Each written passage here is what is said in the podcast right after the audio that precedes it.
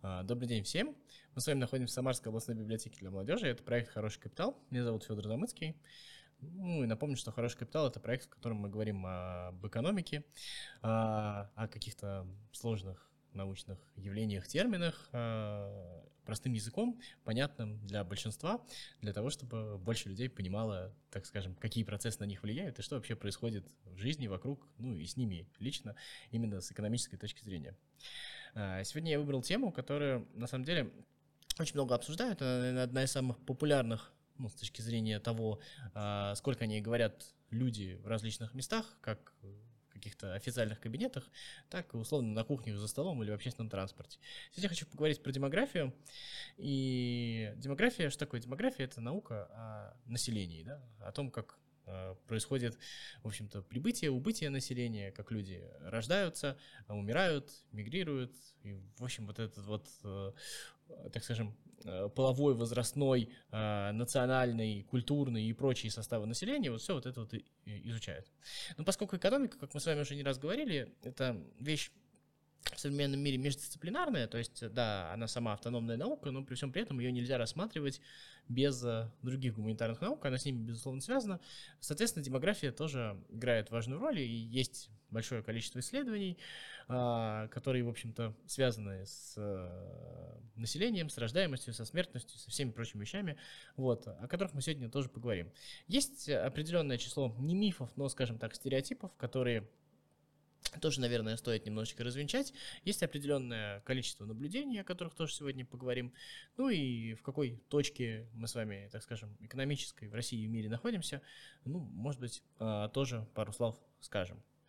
Вот э, наша страна э, с населением примерно там чуть больше 140 миллионов человек, э, с достаточно возрастным населением, с продолжительностью жизни чуть ниже среднеевропейской, то есть это, условно говоря, 65 66 лет у мужчин, а, около 70 лет у женщин, там до 75 в какой-то момент доходило. Вот. А, значит, есть определенное количество людей, рождающихся, да, у нас сейчас коэффициент рождаемости 1,4, 1,4 ребенка на одну женщину репродуктивного возраста. Норма, ну, понятно, что два человека, ну, поскольку в рождении ребенка участвует два человека, значит, соответственно, чтобы население находилось на том же уровне, нужно, чтобы они родили двух человек. Ну, соответственно, в России это цифра 1,4. Эта цифра, ну, в каком-то смысле полностью соответствует э, европейским показателям. Это вообще э, цифра соответствует показателям э, цивилизованных стран, от, условно, там, Китая до Франции и США, э, то есть всем более-менее экономически развитым э, странам у них такие цифры. Где-то чуть больше, где-то чуть меньше, но показатель ниже двух. И вообще мировая, так скажем, демографическая ситуация стремится к тому, что циферки вот эти вот уходят ниже двоечки. Соответственно, есть у человечества такая проблема, что люди начинают меньше рожать. Самое интересное, что как бы всегда казалось то, что ну, как бы есть там Африка, Средняя Азия, никаких стереотипов стереотипов, никаких предрассудков, но просто казалось, что, что просто будет миграция населения оттуда, оно компенсирует. Там тоже снижается рождаемость. Вообще, это тоже такой интересный момент, а, когда кажется, что как, ну, очень часто говорят, а как рожать при таком качестве жизни. Так вот, самое интересное, что при повышении качества жизни рождаемость снижается. Это тоже такая интересная закономерность. И вообще, там, где появляется женское образование и а, и повышается качество жизни, э, снижается рождаемость. Это, кстати, замечали еще советские экономисты сталинских времен. Был такой экономист э, Стромилов, если не ошибаюсь, который сказал знаменитую фразу «Я лучше буду стоять за высокие темпы роста, чем сидеть за низкие». Ну, великая фраза, на мой взгляд. Вот, а, значит, э, в чем была а, в чем суть-то как бы его наблюдения? Они проводили исследования и выяснилось, что когда увеличилась э, площадь э, жилья у людей, а, как бы кажется, ну, наверное, людям тесно, они не рожают. Нет, когда э, становилось просторнее, люди, наоборот, меньше рожали. Тоже такой интересный момент. Ну, на самом деле, а, как бы из этого можно сделать какие-то ложные выводы. Давайте снова сделаем людей бедными, давайте снова их поселим в тесноту, и тогда у нас все наладится с демографической ситуацией. Ну, так, конечно, не работает, потому что а, мы говорим о таком факторе, как только рождаемость. Соответственно, как только а, у нас снижается как бы качество жизни, а, люди становятся беднее, люди больше болеют, эти родившиеся дети чаще умирают. У нас, например, плохой показатель рождаемости, но очень хороший показатель младенческой смертности. Она сейчас, ну, там, она есть, но она там сведена практически к нулю. То есть э, то, что, то, что есть, это действительно немного. Для понимания, а, еще сто лет назад э, порядка 30% младенцев до года умирали. Ну, то есть это вот в сегодняшнем мире очень тяжело представить. Ну, там, 900 13-912 год, это примерно так. Причем эта ситуация а, во всем мире была сильно хуже, то есть сегодняшние лекарства, способы ведения беременности, наблюдения за роженицами, они вот это все позволяют. Ну, соответственно, в менее развитых государствах, например, в Африке, в той же Средней Азии, там а, младенческая смертность гораздо выше, то есть гораздо выше рождаемость, но и гораздо выше младенческая смертность. Мы говорим не в а, абсолютных числах, а в относительных, то есть это на тысячу детей умирает столько-то то есть примерно.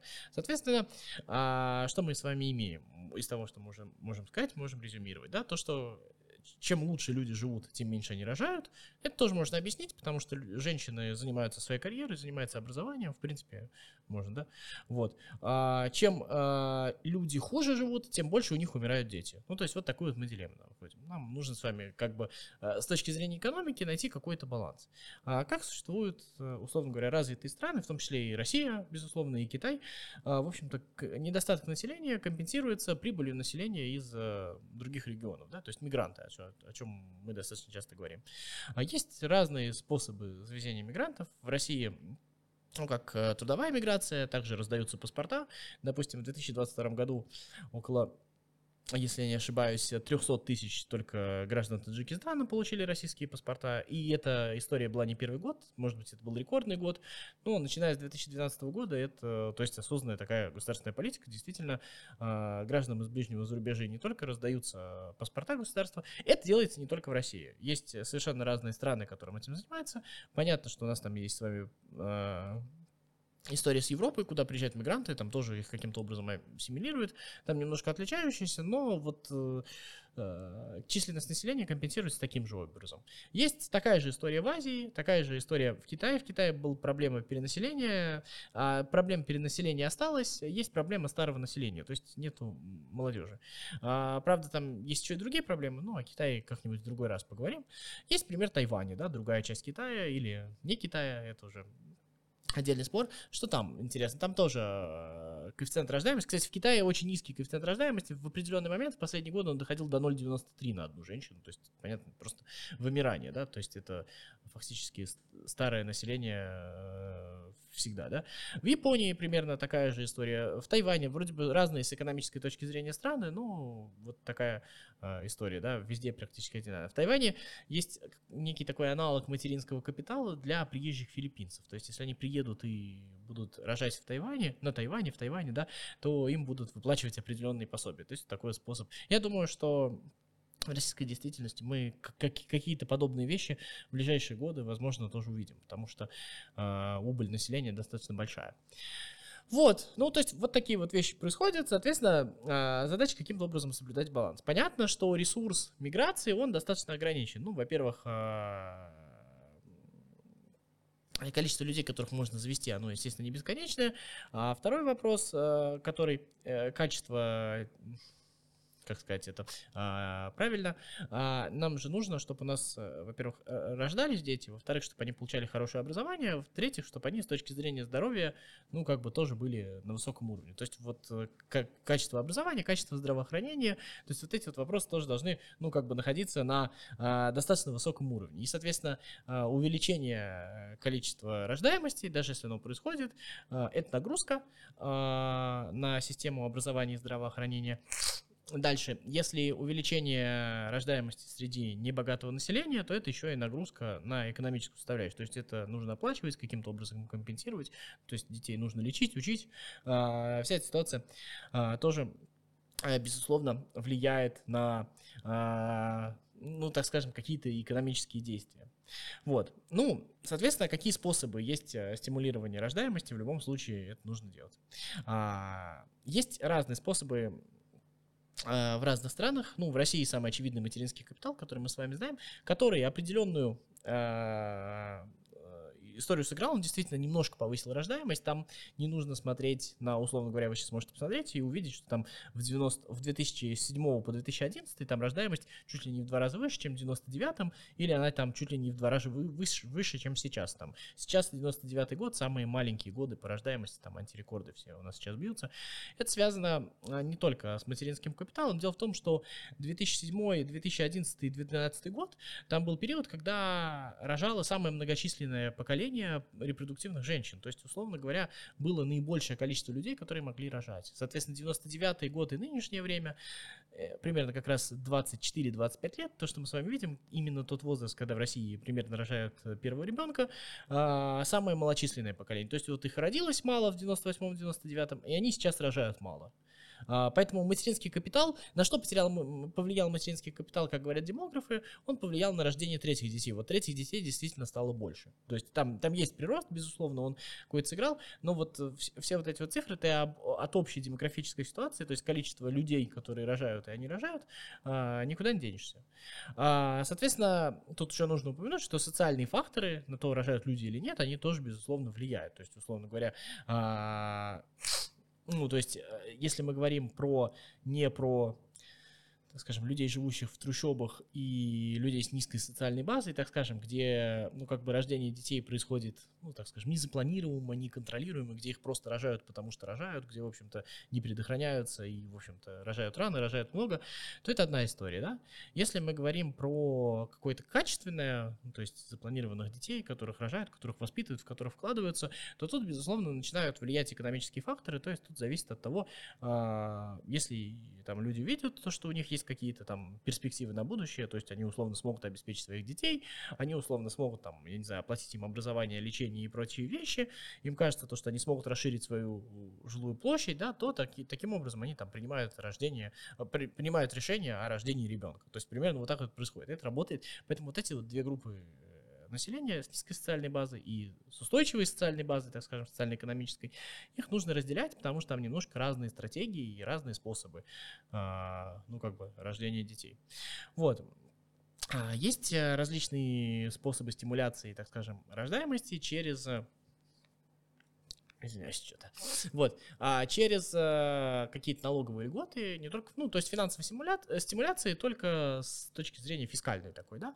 А, тут а, в России тоже такие есть, даются небольшие налоговые льготы, там чем больше детей, там делаются налоговые вычеты, то есть это существует. В а в Соединенных Штатах Америки, в некоторых штатах есть очень хорошие примеры, когда там семья из пятерых детей полностью освобождается от налогов, особенно если они там заняты в сельском хозяйстве или каким-то своим предпринимательством заняты. То есть у них действительно есть история про то, как большое количество предпринимателей действительно рожают много детей, потому что там это выгодно, то есть ты фактически э, начинаешь с того, что платишь 40-50% налогов, заканчиваешь тем, что ты платишь там что-то близкое к нулю. Это действительно есть, плюс там чуть ли не за НДС возвраты делаются такие. Вот. Это, это работает, безусловно, но работает не во всех 100% случаев, это тоже нужно понимать. Вот. Э, Еще один фактор, который влияет на рождаемость, это физическое здоровье. Тоже нужно понимать, что люди, которые будут рожать детей, э, они должны быть то есть э, обладать здоровьем определенным не только для того, чтобы там вырастить ребенка, но и для того, чтобы зачать. То есть у них должно быть физическое и психическое здоровье. То есть они должны себя хорошо чувствовать, уверенно, они должны, так скажем, быть физически развиты, должны хотеть этого, да, вот, и это тоже важная вещь, которая зависит, соответственно, от окружающей обстановки и от э, качества здоровья среднего, которое происходит. Это безусловно, на это влияет. Ну, соответственно, а, то есть, если вы болеете, у вас могут, конечно, получиться дети, ну, как бы, соответственно, есть определенные риски, люди их тоже считают, и на самом деле люди в целом, как показывает статистика, ведут себя а, достаточно осознанно. С рождаемостью разобрались. А, а, ну вот еще что нужно сказать про рождаемость. Есть примеры какой-то такой а, осознанной политики в цивилизованных странах на повышение рождаемости. Одна, наверное, из самых таких активных за последние годы это французская история, где, в общем-то, привлекали много НКО, привлекали культуру, то есть там была и пропаганда рождаемости, и э, работа с будущими родителями, и различные субсидии, то есть там со всех сторон действительно и материальные, и культурные, и э, различные факторы, и инфраструктуру развивали, то есть все было. Результат, на самом деле, не очень хороший, потому что там удалось, под... ну, как бы он есть, но там удалось поднять рождаемость на 2-3 пункта. Ну, то есть, если вот перенести на Россию, то у нас с 1,4 ребенка увеличилось до 1,6, 1,7. На двоечку все равно не выходим, да, о которой мы с вами говорили. Но работает, вкладывается ресурсов очень много, результат, а, так скажем, а, не очень большой, это тоже нужно иметь в виду. А, общий тренд человеческий, кстати, подчеркну, еще можно представить статистику из Ирана. Вот вроде кажется, Иран мусульманская страна, где как бы ну, нам так кажется, с культурной точки зрения принято рожать много детей, сейчас они тоже уже на грани двоечки и уходят ниже двоечки. То есть вот такие вот вещи э, происходят, это нужно иметь в виду. Вот. А, что еще а, сказать про рождаемость. Про рождаемость, наверное, будем потихонечку заканчивать, но что, что, важно отметить, да, что а, рождаемость увеличивать очень тяжело, над этим, конечно, нужно работать, на это не нужно как бы сокращать внимание, но а, к этой проблеме, но только повышением рождаемости мы демографическую ситуацию не исправим. Есть еще такая штука, как понижение смертности. Это тоже один из способов сохранения населения. Особенно смертности молодого населения. Это ключевой вопрос. Соответственно, ну, чем больше у вас... Э, вообще, в чем проблема с низкой рождаемостью? Да? То, что вот в Китае как бы много людей, но низкая рождаемость. Почему это является проблемой? Они там даже э, отменили давно уже этот закон которые часто говорили про одного ребенка, а потому что у вас появляется стареющее население. Что такое стареющее население? Ну, то есть понятно, что пенсионеры это люди, за которых, которых требуется, за которыми требуется ухаживать, на которые требуется цинично, да, тратить ресурсы, содержать, платить пенсии еще что-то делать, то есть вот такие вот вещи происходят, и, соответственно, кто-то должен работать, кто-то должен все это обеспечить. Если у вас нет достаточного количества молодого трудоспособного населения, то, соответственно, у вас вот возникают такие проблемы. Вот, соответственно, нам нужно увеличить какое-то количество трудоспособного населения. Что нам нужно сделать? То есть, чтобы они, условно говоря, платили пенсионные отчисления, чтобы платить пенсии всем остальным. Хотя бы, хотя бы, да? А что нужно сделать? Ну, то есть, для этого нужно, чтобы молодые люди не умирали. Ну, понятно, что люди умирают э, по разным причинам, от э, каких-то бытовых до глобальных. Вот, э, соответственно, вот, вот эту вот смертность э, тоже нужно уменьшать. А, алкоголизм, прочие вещи тоже на это влияют. Вот. А, вторая вещь, которую можно сделать, это, условно говоря, продолжение а, качественной здоровой жизни. Что, что имеется в виду под этим? Прошу прощения, немножко простыл. Люди а, во многих странах продолжительность жизни повысили достаточно неплохо. То есть, допустим, в той же Франции сейчас у мужчин, по-моему, 78 лет, у женщин 83. То есть это очень хорошие цифры. А, у, в Японии там цифры близкие, там чуть больше даже, чем во Франции. Там, в Исландии достаточно высокие. То есть все это есть. А в чем сегодня проблема у человечества? В том, что нам нужно... То есть люди могут жить и до 100 лет. Вопрос в том, в какой момент они стали, ну так скажем, потеряли возможность вести полноценную здоровую жизнь. И вот э, нам нужно увеличить, условно говоря, не количество прожитых лет, это тоже нужно делать, но нам нужно увеличить количество качественно прожитых лет. И вот если мы с вами представим, да, э, какая тут ситуация, допустим, еще 100 лет назад, э, там, и 100-150 лет назад мы с вами можем прочитать в где про 60-летних людей пишут как про глубоких стариков. То есть мы с вами понимаем то, что люди там в 45-50 лет теряли физические свойства и уже там, ну, как бы становились, болели, то есть становились не, не, не полностью здоровыми людьми. Соответственно, в сегодняшнем мире мы, наверное, эту цифру можем поставить где-то там в среднем 60-65 лет, да, то есть люди достаточно здоровые, люди могут заниматься какими-то там а, могут работать полноценно, у них там э, сохраняются когнитивные способности, сохраняются физические способности. К чему это привело? То, что люди стали рожать, условно говоря, 40 лет даже сегодня можно представить там то, что люди рожают. Люди рожают после 35. Соответственно, если мы с вами вот это вот э, количество э, лет, вот этот вот возраст качественной жизни доведем до 80, то есть, условно говоря, у нас люди смогут рожать в 50. Ну, то есть, представляете, вы считаете то, что вы состоятельны, вы подготовились, родили первого ребенка в 30 лет, вы его вырастили, думаете, ну, наверное, я еще с этим справлюсь, в 50 лет рожать второго. Сегодня это звучит как фантастика, но как на, на самом деле это способ действительно а, исправить такую мировую демографическую ситуацию. А, что мы с вами получим? Мы, мы с вами таким образом действительно можем сильно увеличить рождаемость. Но вот над этим нужно работать, как и науке, так и здравоохранению, инвестировать во все эти проекты. Это возможно. Эта планочка постоянно двигается. Мы с вами уже там можем видеть, да, каких-то там звезд кино, еще чего-то, которые там в 70 лет выглядят совершенно прекрасно. Пока это не массовая история, но я думаю, что в этом направлении движется, и вот, и вот именно эта история, она самая, наверное, перспективная в работе вот э, с этой историей. То есть а, э, чтобы резюмировать, нам нужно повышать качество жизни, то есть чтобы люди были здоровее и дольше находились в этом здоровом состоянии и чтобы люди, то есть э, ценность человеческой жизни, чтобы нам было жалко, чтобы мы э, терять каждого человека по тем или иным причинам. То есть если вот это вот выяснить, то есть если, то, соответственно, рождаемость э, мы можем уменьшить, увеличить, смертность уменьшить, ну и, соответственно, живем все тогда наверное, в каком-то смысле хорошо. А, соответственно, есть ну, факторы, которые влияют на рождаемость и смертность. Тут еще нужно сказать про такой какой-то социальный образ жизни. Я говорю про алкоголизм, про наркоманию, про всякие прочие вещи. Вот тут важная вещь, тут действительно все достаточно просто. А, если люди работают, если у них есть достойная зарплата, если они э, реализов, реализовывают себя, то, соответственно, они меньше пьют, меньше там употребляют наркотики и всякие прочие вещи. То есть это достаточно понятная вещь. То есть если человек устроен, а, сейчас, наверное, у каждого там возник какой-нибудь пример в голове, то, что вот там вот состоятельный человек там тоже пил, еще что-то, это так не работает. Мы говорим про большие цифры, на больших цифрах это очевидно. То есть э, чем э, хуже социальный статус, чем хуже достаток, чем хуже там человек реализует себя, тем больше он вот занимается вот такими вот а, так скажем, деструктивными способами времяпрепровождения. Вот, ну и, соответственно, есть даже российское исследование, если я не ошибаюсь, это исследование было проведено в Вологде, могу ошибаться, ну, скорее всего, там, в Вологодском университете, что автомобилизация влияет на количество алкоголизма у мужчин. То есть, чем больше автомобилей, а, тем больше, тем меньше мужчины пьют. Ну, то есть, условно, если у тебя есть э, элементарно, ну, то есть, что такое автомобилиз... автомобилизация? Качество жизни, мобильность, все вот это вот можно чем-то заниматься, и вообще чувство успеха, у меня есть свой автомобиль, соответственно, а вот мы с вами видим прямое доказательство того, о чем я говорил. То есть вот э, этот третий фактор, он, наверное, в этом смысле, ну, он тяжелый, конечно, но самый понятный. В данном случае понятно, что сделать, просто повышать экономическое качество жизни. Это действительно снижает вот все вот эти вот явления, такие как алкоголизм, наркоманию и прочие преступность даже, кстати говоря, снижает. Уровень культуры повышает. Уровень культуры, культурный фактор, тут тоже нужно сказать, он, безусловно, на все на это влияет.